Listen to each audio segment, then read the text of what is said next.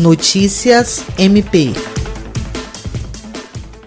Durante reunião via teleconferência, a equipe da assessoria jurídica virtual do Ministério Público do Estado do Acre, coordenada pelo promotor de justiça Almir Branco, fez um balanço da atuação do setor durante o isolamento social. Desde o dia 18 de março, o MPAC suspendeu o atendimento presencial ao público externo em todas as unidades ministeriais, adotando o trabalho remoto. A medida visa prevenir o contágio pelo novo coronavírus e faz parte das ações anunciadas pelo MP Acreano em ato conjunto da Procuradora-Geral de Justiça, Cátia Rejane de Araújo Rodrigues, e também do Corregedor-Geral Celso Jerônimo de Souza. A atuação da assessoria jurídica virtual tem sido de forma remota, em contato direto com os promotores de justiça e assessores jurídicos das respectivas promotorias, visando um acompanhamento célere dos processos. William Crespo, para a Agência de Notícias do Ministério Público do Estado do Acre.